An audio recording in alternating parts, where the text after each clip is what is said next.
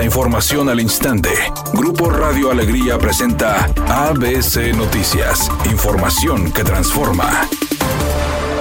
¿Qué tal? Muy buenas tardes, esta es la información. El segundo acueducto de El Cuchillo abastecerá de agua la zona metropolitana de Monterrey a partir de la última semana de septiembre del presente año. Así lo dijo el presidente de México, Andrés Manuel López Obrador, quien tras salir de una reunión de supervisión del proyecto con el gobernador del estado, Samuel García, informó que la obra lleva ya un progreso que va a permitir brindar líquido para prevenir otra crisis hídrica. Las empresas están cumpliendo en general. Hay un avance de más del 70% de la obra completa. Los ingenieros militares militares y los constructores, que todos son empresas de Nuevo León, están actuando de manera responsable para que podamos entre todos terminar en septiembre, dijo el presidente.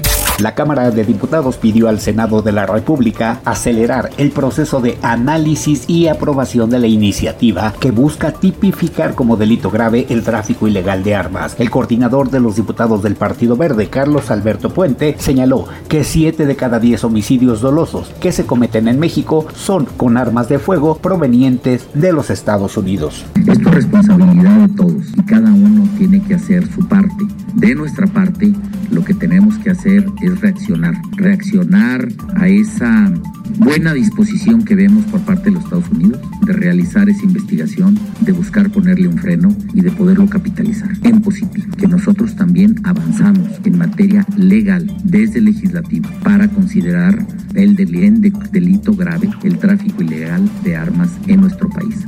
ABC Deportes informa. Con un doblete de Cristina Buchenroe y un penal de Rebeca Bernal, las Rayadas derrotaron 3 por 0 como visitantes al Puebla en la jornada 3 de la Liga MX femenil. Tras su victoria, las albiazules llegaron a 7 puntos al ligar su segundo triunfo, ubicándose en el tercer lugar general. Buchenroe ha iniciado la temporada encendida al llegar a seis anotaciones en su cuenta personal para ser la líder goleadora del certamen.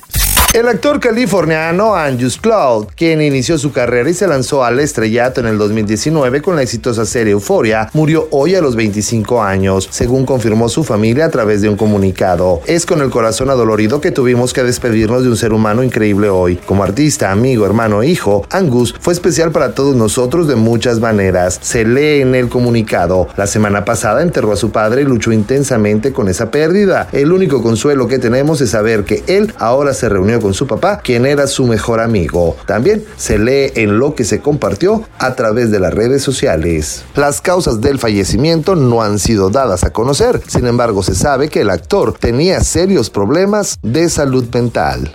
Redacción y voz Eduardo Garza Hinojosa. Tenga usted una excelente tarde. ABC Noticias, información que transforma.